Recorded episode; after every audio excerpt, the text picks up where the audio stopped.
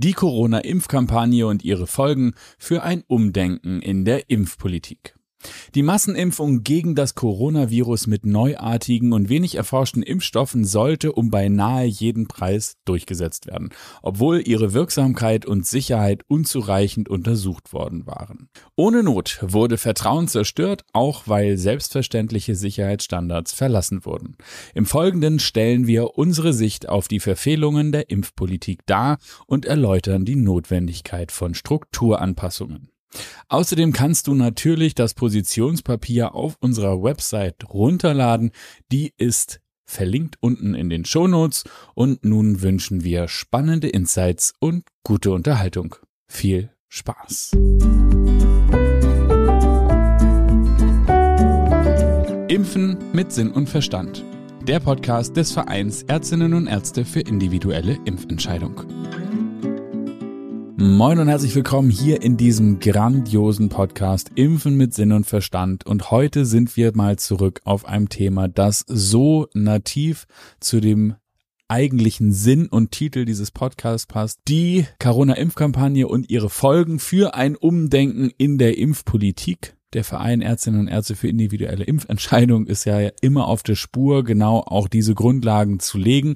Deshalb müssen wir uns natürlich nochmal damit beschäftigen, was war da eigentlich los in dieser Corona-Welle. Und natürlich kann ich das nicht mit mir selbst diskutieren. Und wir brauchen unseren Alex. Herzlich willkommen, Dr. Alexander Konietzki, hier in diesem wunderbaren Podcast. Hallo Hauke, auf ein neues.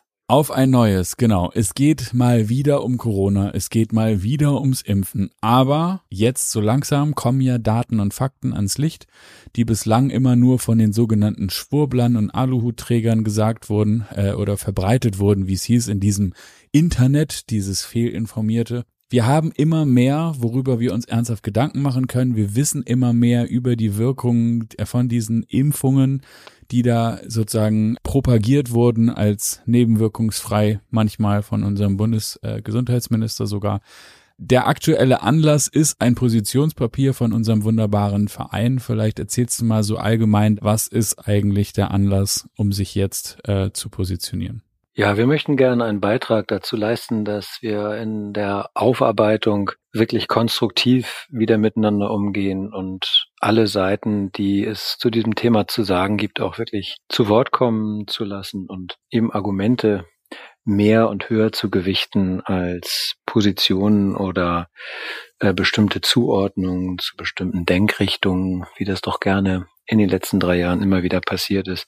Da würden wir gerne aufbrechen helfen und im wahrsten Sinne des Wortes dann auch den Aufbruch in eine neue Denkweise legen ähm, und schaffen, so dass wir konstruktiv im Sinne des Patienten immer auf der Suche nach der bestmöglichen Therapie sind und bleiben. Und nicht einfach, weil politisch oder von irgendwem anderen vorgegeben etwas doch so sinnvoll und gut erscheint, ist einfach blind oder aber auch gewollt mit zu übernehmen. Und da kann es, glaube ich, nur dazu beitragen, dass wir so viel wie möglich Informationen sammeln, dass wir uns wirklich äh, offen mit den jetzt immer mehr zutage tretenden Fakten auseinandersetzen. Und ja, unser Positionspapier nimmt nochmal zu unterschiedlichen Situationen dieser Pandemie Stellung. Sehr, sehr gut. Im Sinne einer Anschlussfähigkeit aus Fehlern lernen und nicht weiterhin das Fingerpointing, das ist ja vielleicht das, was für uns alle gut sein kann.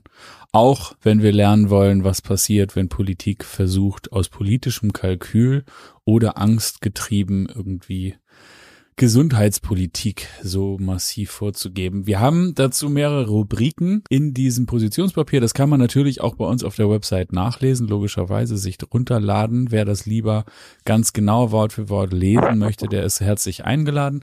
Ansonsten haben wir das in unterschiedliche Abschnitte gegliedert und ähm, ein Abschnitt beschäftigt sich mit dem Thema beschleunigte Zulassungsverfahren der Impfungen durch den politischen Einfluss, Alex. Wir haben hier vorgegaukelt bekommen, es ist alles sicher. Ne? Der Bundesgesundheitsminister wird heute noch daran erinnert, dass er das gesagt hat, auch wenn er sich nicht erinnern kann.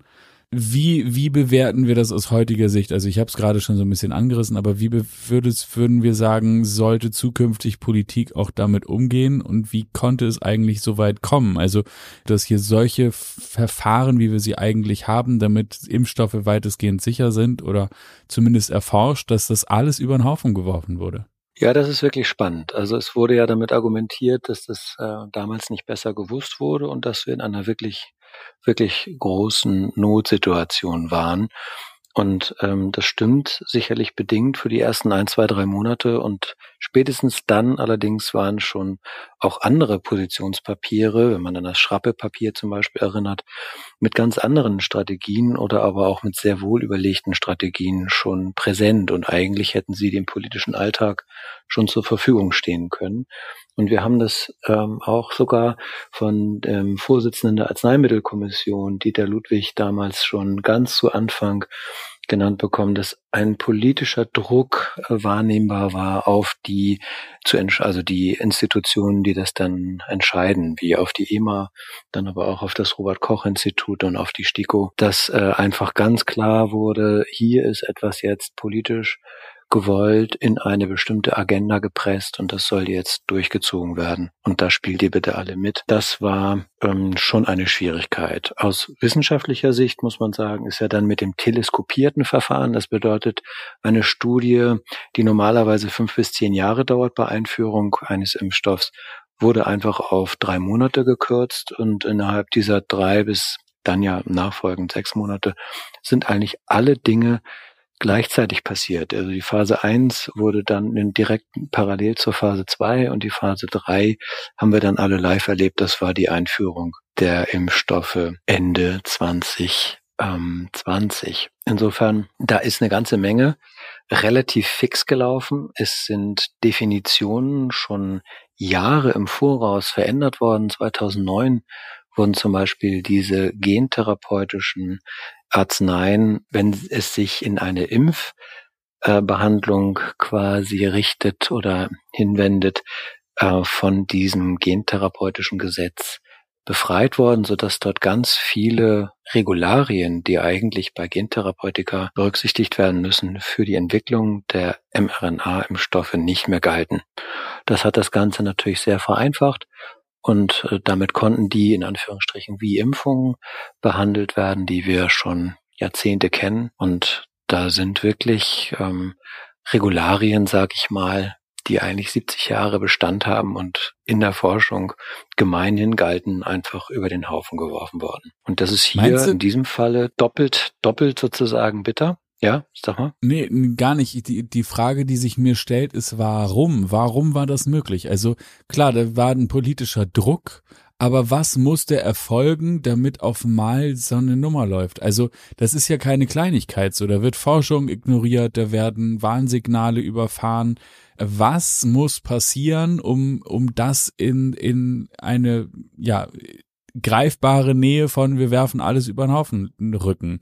Was war passiert? Also gibt es für dich aus heutiger Sicht irgendwo den Punkt, wo man sagt, so jetzt, jetzt wird's schwierig? Schwierig, da wieder rauszukommen und alles war auf eine Linie gestellt. Das kriegte man eigentlich ja ab März, Ende März 2020 schon mit. Da muss es irgendwie eine übergreifende Agenda geben. Ich hoffe, dass die Aufklärung und das, was wir jetzt vorhaben an Aufarbeitung, das auch mit zutage fördert, welche Interessen da wirklich am Ende dahinter gestanden haben. Denn ähm, selbst ein Herr Drosten hat ganz zu Anfang im März noch gesagt, das ist wie eine Erkältung. Er saß in der Bundespressekonferenz und sagte, wir müssen uns da eigentlich gar nicht sorgen. Es ist wie eine Erkältung. Das wird wie ein Schnupfen vorübergehen. Wir müssen uns da gar nicht sorgen. Und vier, fünf, sechs Tage später dreht er alles auf äh, die ganz andere Seite, wie unsere Außenministerin sagen würde. Es drehten sich alle um 360 Grad und behaupteten plötzlich das Gegenteil. Es war ja. ähm, urplötzlich ganz schlimm. Es wurden Bilder aus Bergamo gezeigt, die aus Lampedusa stammten. Es wurden Särge in Karawanenartig äh, in Militärfahrzeugen aus der Stadt geschafft und das liegt an bestimmten Besonderheiten in Bergamo. Um, genau. Und das hat dann dazu geführt, dass eben die Bilder der Angst implementiert waren und es soll ein eigentlich auch gemeinhin bekanntes Panikpapier aus dem Innenministerium geben, wo auch beschrieben wird, wie wir, wenn wir dahinter stehen, hinter diesem Papier in der Bevölkerung die Angst so schüren, dass wir im Nachgang eigentlich alles durchsetzen können, was wir wollen. Und ja, wenn das alles im Rahmen der Aufarbeitung durchkommt, dann kann man sich irgendwann auch wieder die Frage stellen, wollen wir denn überhaupt, und das ist eigentlich unser Credo auch, ähm, wollen wir denn überhaupt diese mRNA-Technologie, da würde ich gerne gleich noch ein bisschen näher drauf eingehen, wirklich so fixiert auch in die Impftechnik und in die Impfempfehlungen eingliedern, dass wir sie im Grunde nicht wieder loswerden. Es gibt mhm. einige, einige Schwierigkeiten, die dauerhaft wahrscheinlich ein Problem darstellen. Darauf würde ich gerne gleich nochmal eingehen. Ja, kommen wir gleich nochmal hin. Aber ähm, also ich habe bislang klar, es gibt immer wieder Gerüchte, es gibt angeblich so ein Papier und so. Verdichten sich da ernsthaft die Hinweise, dass es da eine Strategie gab, eine Agenda sozusagen? Oder ist es nach wie vor eher eine Vermutung?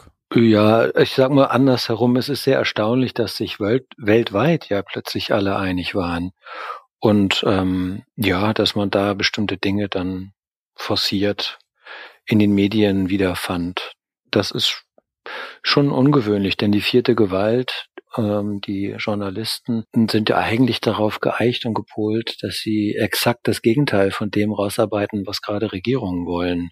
So sind sie eigentlich ja mal ausgebildet worden, dass sie das hinterfragen und dass sie ja Stolpersteine in die Argumentation von Regierungen werfen, um das nochmal aufzubrechen, um die Diskussion am Laufen zu halten. Und das war ja plötzlich alles weg. Insofern, das ist, sind schon viele Dinge, die so erstaunlich sind, dass man sich fragt, warum warum haben da eigentlich alle mitgemacht und mitgespielt? Warum wurden dann auch Gegenmeinungen oder andere Menschen, die eine, eine andere Idee dazu hatten, nicht nur nicht mehr gehört, sondern sogar auch einfach persönlich diffamiert und ähm, damit diskreditiert. Ne? Nach dem Motto, bist du so und so, dann hört dir keiner mehr zu. So.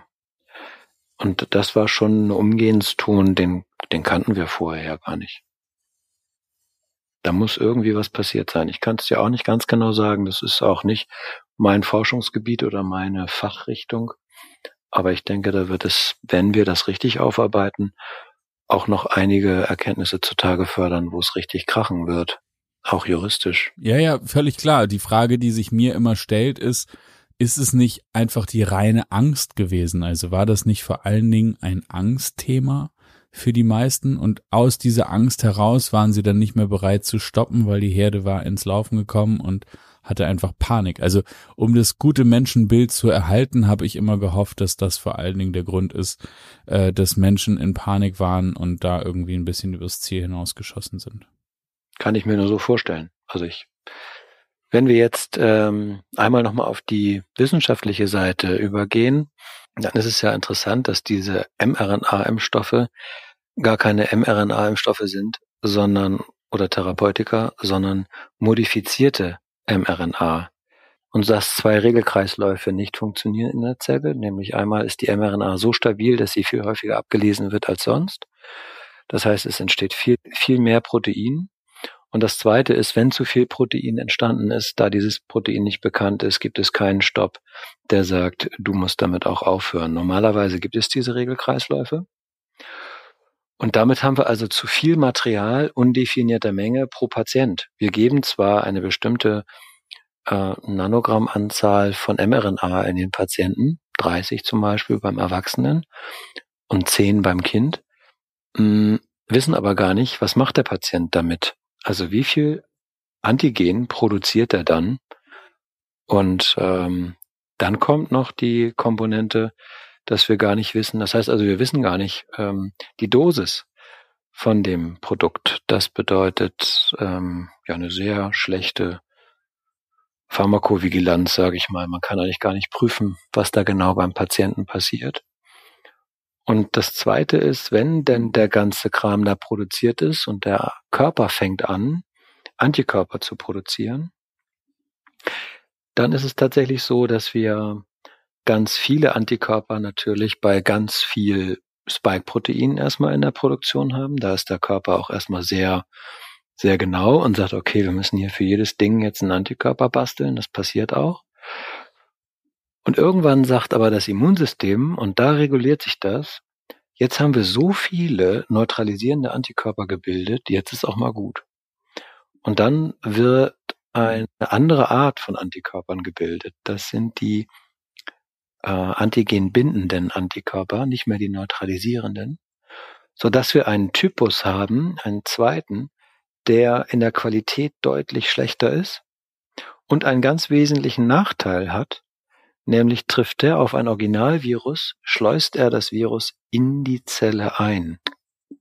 Das ist wie ein Door Opener und damit lässt sich in Teilen zumindest auch erklären, warum erstens Menschen unterschiedlich starke Nebenwirkungen haben, einige so schwere Nebenwirkungen haben, dass sie sofort an der dadurch entstehenden Thromboembolie-Situation versterben, das oder im weiteren Verlauf, dass es zu Herzinfarkten, Herzmuskelentzündungen und so weiter kommt.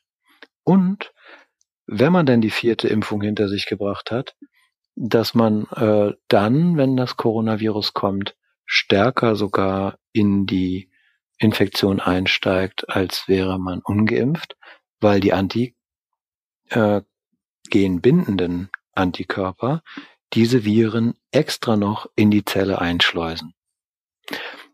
Bedeutet also wie so eine Art Booster, aber im negativen Sinne wird die Erkrankung geboostert und nicht durch den Booster die Erkrankung besser verhindert. Darüber lassen sich ganz viele Nebenwirkungen, die mit dieser mRNA-Technologie verbunden sind, ähm, schon mal erklären.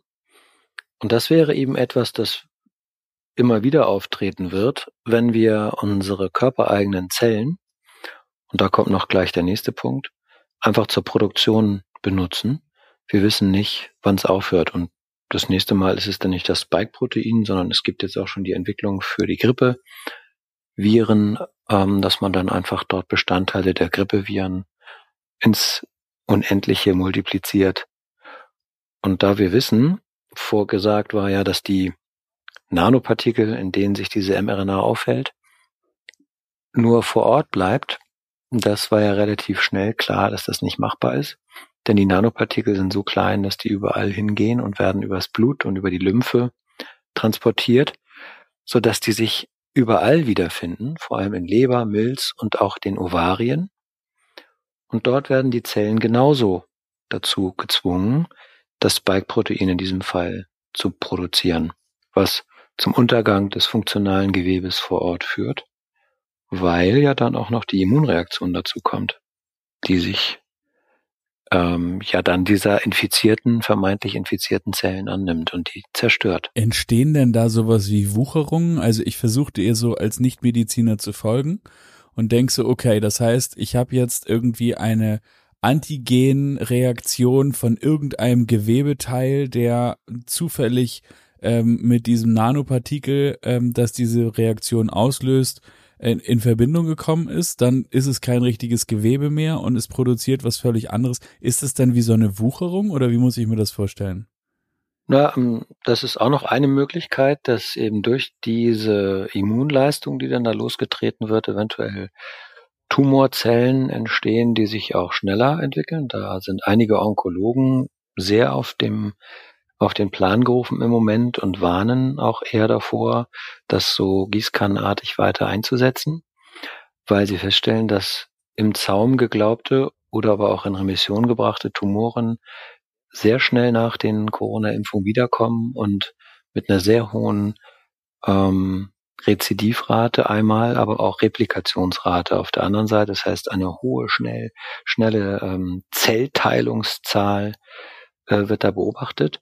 Das meinte ich jetzt in dem Falle noch gar nicht, sondern die Zelle, die eigentlich als Ovar zum Beispiel ein, ein, ein Ei dargestellt hätte, nimmt jetzt das auf und produziert quasi ähm, oder das umgebende Gewebe produziert quasi dann das Spike.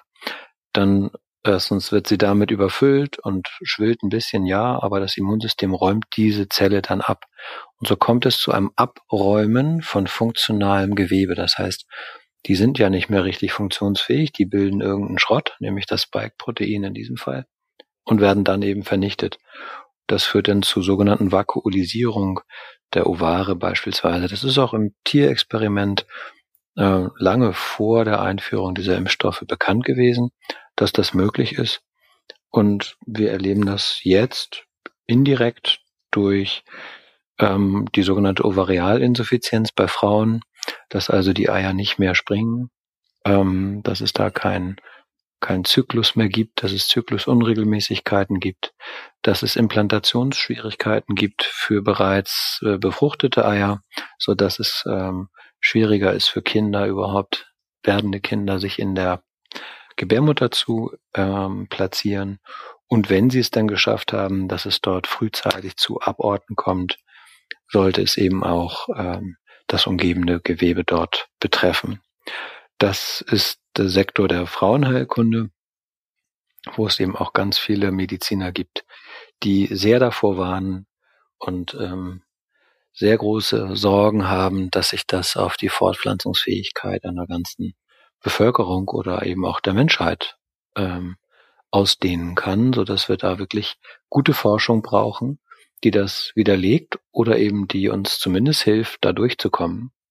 Das scheint ein Riesenproblem zu werden. Ich habe also erstens ist natürlich unfassbar, dass es dafür zunehmend auch Hinweise gibt. Das war ja unsagbar, ne? wenn man sagt, im Übrigen, das könnte auch auf die Fruchtbarkeiten äh, ein äh, Impact haben, dann war man ja gleich in eine bestimmte Denkschule verortet und sozusagen mundtot gemacht. Nun haben wir ja die Situation, dass wir immer mehr sozusagen echte Fälle von echten Impfschäden oder Impfnebenwirkungen sehen. Und die Frage, die sich natürlich stellt, auch gerade mit Hinblick auf Aufarbeitung, schauen, ob wir mRNA überhaupt noch weiter in Impfungen verwenden wollen und so weiter. Wir bräuchten natürlich jetzt eigentlich mal eine systematische und prospektive Erfassung sämtlicher Nebenwirkungen und Dinge, die zu beobachten sind. Die Frage ist, Passiert das oder wird weiterhin verharmlost? Wo stehen wir eigentlich? Haben wir, sehen wir jetzt bei verantwortlichen Menschen, die ähm, sich auch politisch darum kümmern müssten, dass jetzt Daten erfasst werden. Ist, ist da eine Zeitenwende angebrochen? Ist angekommen, dass das doch nicht so klein äh, und, und harmlos war? Oder sind wir immer noch in der Situation, in der in Wahrheit äh, alle sagen, tricksen, tarnen und täuschen, äh, wir erfassen nichts, dann sehen wir nichts, dann war auch nichts. Ja, das Positionspapier geht genau auch nochmal auf diese Situation ein. Wir haben das Gefühl, dass die STIKO und das Robert Koch Institut nicht unabhängig genug sind, als dass sie dies leisten könnten. Das ähm, Paul-Ehrlich-Institut ebenfalls nicht. Die sind alle eigentlich in einer Verkettung mit dem Bundesgesundheitsministerium dem unterstellt. Und alles fußt immer noch auf dieser passiven Meldesystematik, die dazu führt, dass äh, wir eine sehr große Untererfassung haben, die auch mittlerweile in mehreren ähm, Studien auch belegt ist. Und da ist es so, dass wir Schwierigkeiten natürlich haben, genaue Zahlen überhaupt zu generieren. Und normalerweise ist jeder Arzt verpflichtet, eine Meldung zu machen. Es ist ja nur so, dass man die Schwelle einer Meldung sehr hoch legt, wenn der Bundesgesundheitsminister sagt, mit der Impfung hat das auf jeden Fall nichts zu tun, denn die ist ja nebenwirkungsfrei. Also welcher Arzt wird dann sich hinstellen und sagen, aber ich habe hier drei Tage nach Impfung diesen Menschen auf der Intensivstation. Laut Definition gilt der noch gar nicht als geimpft.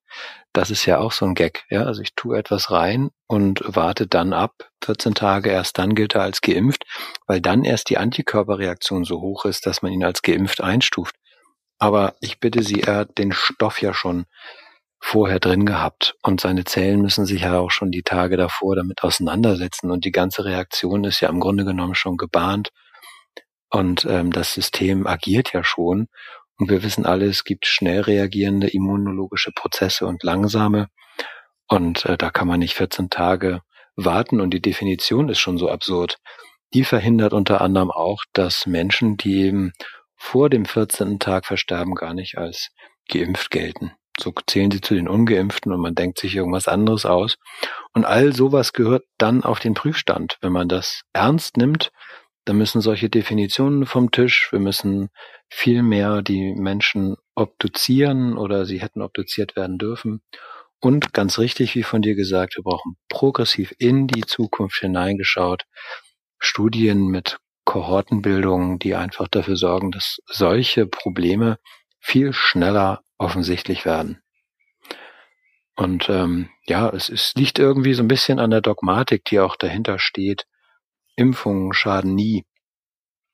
Und ähm, ich muss ganz ehrlich sagen, ich habe das immer auch schon für die anderen Impfungen nicht so richtig gedacht. Und die äh, dänische Wissenschaftlerin Stable Ben hat das jetzt auch nochmal dargestellt.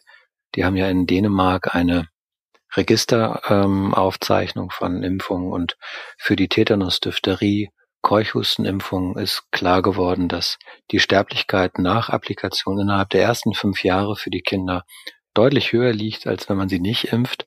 Und das galt jetzt schon, das sind die konventionellen Impfstoffe.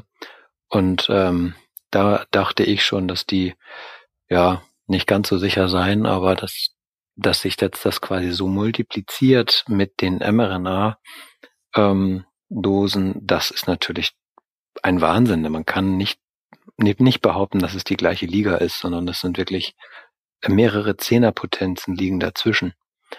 Und das muss ernst genommen werden und da müssen wir gucken, dass wir da eine gute Systematik aufbauen. Und im Moment sehe ich noch nicht, dass diese Institute in ihre Unabhängigkeit entlassen werden. Und auch die dort tätigen Forscher und Wissenschaftler, auch die, die sich in der STIKO aufhalten, müssten ja eigentlich nachweisen, dass sie mindestens die letzten zehn Jahre nicht von der Pharmaindustrie bestellt waren, um irgendwelche Vorträge zu halten, ähm, um wirklich unabhängig agieren zu können. Also die unabhängige Empfehlung von Impfungen, die ist wirklich in Frage zu stellen, genauso wie eine wirklich sinnhaft aufgestellte, kohortiert, vielleicht auch dargestellte Impfnebenwirkungserfassung. Hm, das sehe ich im Moment noch nicht als gewollt. Okay, aber jetzt, ähm, wir müssen jetzt zurück in die Praxis. Also wir haben all diese Verfehlungen erlebt, wir haben auch erhebliche Auswirkungen und Konsequenzen erlebt, sowohl politisch als auch was die Maßnahmen angeht und jetzt natürlich auch gesundheitlich. Nun ist ja die Frage, ähm, es gab ja auch damals schon, also als es um die Einführung der, der Impfstoffe geht, die Zulassung und so weiter, gab es ja eine ganze Menge Hinweise, äh, auch aus der Wissenschaft, äh, die gesagt hat, so, ah, ich glaube, so ganz einfach und so ganz ungefährlich ist das alles nicht. Das wurde von den von dir schon benannten Instituten, Robert Koch ähm, und Paul Ehrlich, weder ernst genommen noch irgendwie mit eingebaut. Die Frage ist nun, nachdem dieser, dieser Gesichtsverlust, diese Glaubwürdigkeit so sehr ähm, in Frage steht als unabhängige Instanz, die dann auch Daten liefern kann, die natürlich auch eine Nähe zur Politik hat. Wie schaffen wir denn jetzt ein ja, ich sag mal, Ersatzinstitut oder eine Instanz, äh, wo man sagen kann, okay, das sind keine frisierten Daten, die wir hier kriegen. Und ähm, wer hat die Glaubwürdigkeit zu sagen, ja, die die Analyse, die ja auf der ba auf der Grundlage der Daten, die ich rausgegeben habe, ähm, erfolgt ist, ist im Übrigen auch nicht irgendwie pre-biased. Ich weiß nicht, ob es das überhaupt geben kann, eine völlig eine völlige Neutralität und Objektivität, aber mehr als die politische äh, ja, Agitation kann man das ja fast nennen, müsste es ja auf jeden Fall sein. Also die Frage ist, wie kommen wir zurück ins Vertrauen? Ja, du hast es ja schon angesprochen. Natürlich könnte aus logischer Konsequenz ein eigentlich ja aus der Bevölkerung heraus äh, finanziertes Institut ähm, für die Bevölkerung Daten liefern. Ob das in Deutschland äh, machbar ist, da werden wir gerade sondierend tätig. Aber zum Beispiel könnte auch die STIKO anfangen, Vertrauen zurückzugewinnen, so dass wir hm, sehen können, aha, nicht nur die WHO ähm, äußert jetzt, ach übrigens, eine weitere Auffrischung brauchen Kinder, äh, Jugendliche, junge Erwachsene und unter 60-Jährige, die kein höheres Risiko haben, also nur noch als mittel- oder niedriges Risiko schwer zu erkranken eingestuft sind, eingeschätzt sind, brauchen diese nicht mehr. Und unsere STIKO hält immer noch an diesen alten Zöpfen fest, dann könnte sie jetzt sich auf den Stand der aktuellen Wissenschaft doch stellen und auch auf den aktuellen epidemiologischen Stand, nämlich dass wir mit Omikron wirklich keinen großen Schaden mehr zu erleben haben, ähm, das einfach mit einpreisend, dann noch die niedrigen Sterbequoten bei Kindern, Jugendlichen und Jungerwachsenen und dann kann man diese eigentlich, und das fordern wir vehement, diese Empfehlungen für Kinder, Jugendliche, junge Erwachsene und wie gesagt unter 60-Jährige ohne schwere Vorerkrankungen einstampfen. Man kann sie komplett zurücknehmen und das sogar so gut begründet, dass es nicht zu einem Gesichtsverlust führt, sondern, wie ich meine, in der ärztlichen Gemeinschaft ein Vertrauenszuwachs generieren könnte im Sinne dessen, dass wenn von mir aus für die STIKO neue Erkenntnisse da sind, dass die dann auch mit eingebaut werden und dass das Einfluss hat auf diese Empfehlung. Das hätte doch schon mal ein sehr, sehr großes Signal, ähm, wo man dann auch als Mediziner feststellen darf, okay, die nehmen die Situation ernst und ähm, ja, passen sich dementsprechend auch an, weil was jetzt eigentlich nötig wäre, wäre ein großes Forschungsprojekt erstmal aufzustellen, um den Menschen gerecht zu werden, die jetzt schon unter den Nebenwirkungen leiden. Und das sind eben gar nicht so wenige, wie es immer dargestellt wird. Auch der Herr Lauterbach hatte mit 1 zu 10.000 mal ganz kurz äh, nur ein Drittel von dem genannt, was schon jetzt beim Paul-Ehrlich-Institut gemeldet ist. Da geht es dann natürlich um Verdachtsfälle. Aber es ist auch so, dass die Aufarbeitung dieser Verdachtsfälle eigentlich nicht von dem Institut geführt werden kann, was diese Daten aufnimmt und dann an der, an die Regierung Report macht, sondern es müsste auch dort eine unabhängige Aufarbeitung geben. Denn wenn man sich vorstellt, dass da noch Interessen politischer Akteure drin sind, dass das jetzt gar nicht so zum Thema wird, dann glaube ich nicht, dass wir eine wahrheitsgemäße Aufarbeitung der Nebenwirkungsquote und der Nebenwirkungstiefe und auch wirklich der, der Schadensdichte in der Bevölkerung gerecht werden. Ja, das ist auch im Übrigen alles. Ähm, also sämtliche Hinweise, die jetzt äh, überall herkommen, unter anderem von diesen kleinen Instituten wie, wie der WHO, sind ja auch in dem Positionspapier jetzt nochmal angehängt. Das heißt, wer sich dafür interessiert, im Original findet es äh, auf der Website oder der Link dazu unten in den Show Notes. Dort gibt es jede Menge Quellen, die jetzt alle eigentlich mit eingearbeitet werden müssten. Und ein kleiner Hinweis, ähm, ganz streng genommen ist natürlich das Robert Koch Institut und auch das Paul Ehrlich Institut äh, von der Bevölkerung finanziert. Ich würde behaupten, alle behördenähnlichen Einrichtungen sind steuerfinanzierte Einrichtungen. Insofern äh, sind das eigentlich öffentliche Gelder. Es, es gibt überhaupt keinen Grund, weshalb hier eigentlich nicht im Sinne der Bevölkerung gearbeitet wird äh, oder nicht wieder gearbeitet werden sollte. Ähm, trotzdem natürlich nochmal die Frage. Ja, sehr gut. Ähm, gibt es irgendein Angebot? Also ich, ich tue mich zwar schwer damit auf der einen Seite, auf der anderen Seite sehe ich auch, dass Gesichtsverlust hier offensichtlich eine Rolle spielt. Wir haben es natürlich mit politischen Gremien zu tun. Die Frage ist, gibt es ein zentrales äh, Faktum, das ein Brückenschlag sein könnte, zu sagen, du sagtest das schon so ein bisschen flapsig fast, äh, naja, von mir aus auch neue Hinweise fürs äh, äh Robert Koch Institut. Aber gibt es, gibt es jetzt gerade so einen zentralen neuen Punkt, der sich so geändert hat, dass man sagen könnte, hey, jetzt, jetzt könnt ihr auch. Also ist geil, konntet ihr natürlich alles nicht wissen, aber weil wir müssen ja irgendwie wieder zurück. Wir müssen ja wegkommen von dieser Stigmatisierung und wieder rein in eine ja. Diskussion und das wollen wir ja auch unbedingt. Ähm, ja. So, weil ansonsten kommen wir nicht weiter, ansonsten. Ja, ich meine, da reichen eigentlich. Genau. Ja, genau, da reichen eigentlich die äh, Veröffentlichungen der Pfizer-Files, äh, wenn man sich dem äh, einmal offen gegenüber widmet.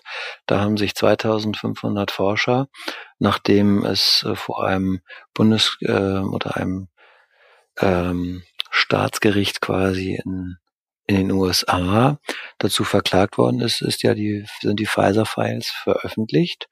In großen Teilen, noch nicht alles. Die sollten ja eigentlich erst in 75 Jahren veröffentlicht werden. Ich meine, auch das ist ja schon ein Hinweis auf eventuelle Mauschelei. Und die sind jetzt veröffentlicht von 2500 Wissenschaftlern weltweit, ähm, untersucht und in bestimmten Tranchen, sage ich mal, zusammenfassend beurteilt worden. Und wenn man sich nur damit beschäftigt, wird klar, dass es schon die Kenntnis der Myokarditis auch innerhalb der untersuchten Gruppe gab, dass Menschen ausgeschlossen worden sind, weil sie plötzlich schwer krank wurden. Sie wurden umgelabelt als psychiatrisch krank und wurden aus der ähm, Situation ausgeschlossen, also aus der weiteren Studie und so weiter und so weiter. Es gibt also ganz viele ähm, Informationen, wenn wir uns nur damit beschäftigen würden, könnten wir schon sehen, dass eigentlich selbst der Firma Pfizer vor Einführung alles bekannt war, was wir jetzt heutzutage so zu diskutieren haben. Und da könnte ein jeder Politiker sagen, guck mal, das ähm, ist ja jetzt erst freigeklagt worden, ist auch schon ein halbes Jahr her fast, aber immerhin seitdem können wir das eigentlich auch alles erst wissen. Das wäre vielleicht so der informelle Brückenschlag, wo jeder aufsatteln könnte und sagen könnte, okay, das lesen wir uns jetzt mal richtig durch. Und auf die Wucht dieser Informationen lassen wir uns jetzt mal ein. Dann könnte man, glaube ich, auf Augenhöhe wieder miteinander sprechen. Okay, die Pfizer-Files sind natürlich auch ein echtes Ding. Ähm, auch das relativ leicht zugänglich inzwischen überall mit Einordnung, Nachprüfung und so weiter. Alex, wir sind schon wieder weit in der Zeit und wir könnten wahrscheinlich nur wir beide noch zwei Stunden damit füllen. Aber ich glaube, für den Moment ist es eine gute Idee zu sagen, jeder, der eine Frage hat, der soll sie uns doch bitte gerne schreiben. In der, in den Shownotes gibt es eine E-Mail-Adresse für Fragen, die wir jetzt hier nicht geklärt haben, die aber beantwortet werden wollen. Oder Alex, habe ich eine zentrale Sache vergessen, die du aber auf jeden Fall nochmal mitteilen wolltest, worauf du hinweisen wolltest? Ja, es gibt äh, auch in Deutschland Ärzte, die sich unter dem jetzt Dachverband Cormea, also Corona Medical Alliance, ähm, zusammengeschlossen haben, die Menschen mit Nebenwirkungen nach Corona-Impfung ähm, betreuen. Und die haben schon einen erstaunlichen Wissens, äh, erarbeitet, was die Nebenwirkungen angeht, was die ähm, immunologischen Veränderungen bei den Patienten angeht. Das bedeutet bestimmte spezielle Antikörperkonstellationen, die aus dem Autoantikörperbereich stammen, sind schon für bestimmte Nebenwirkungssequenzen identifiziert, was man eher denken könnte auf neurologische Art, dann ist es ein bestimmter auf kardiologischer Art, ein bestimmter oder auf gefäßtechnischer äh, Ebene sind die Nebenwirkungen verstärkt. Das ist ein bestimmter Autoantikörper. Also da sind ähm, ganz, ist ganz viel Wissen schon zusammengetragen worden und die Ärzte sind bemüht, ein Netzwerk von Anlaufstationen auf die Beine zu stellen. Und wer eben möchte, kann sich unter ähm, dann Cormea im Netz darüber informieren. Und ähm, da gibt es schon sehr viel auch gute Arbeit, auf die wir uns auf jeden Fall, ähm, ja, wie soll ich sagen, oder die wir auf jeden Fall mit in das Kalkül nehmen müssten, wenn es um zum Beispiel Long-Covid oder Post-Covid oder eben auch das Post-Vac-Syndrom geht. Ich danke dir, Alex, für all diese Informationen und Einordnungen. Wie gesagt, wenn ihr Lust habt, das ganze Positionspapier zu lesen, findet ihr es verlinkt unten in den Shownotes oder auf unserer Website individuelle-impfentscheidung.de. Und ich danke dir da draußen fürs Interesse. Bei dir, Alex, habe ich schon Danke gesagt. Doppelt hält besser. Danke, Alex und bis zum nächsten Mal. Tschüss. Ich bedanke mich auch und sage auch Tschüss.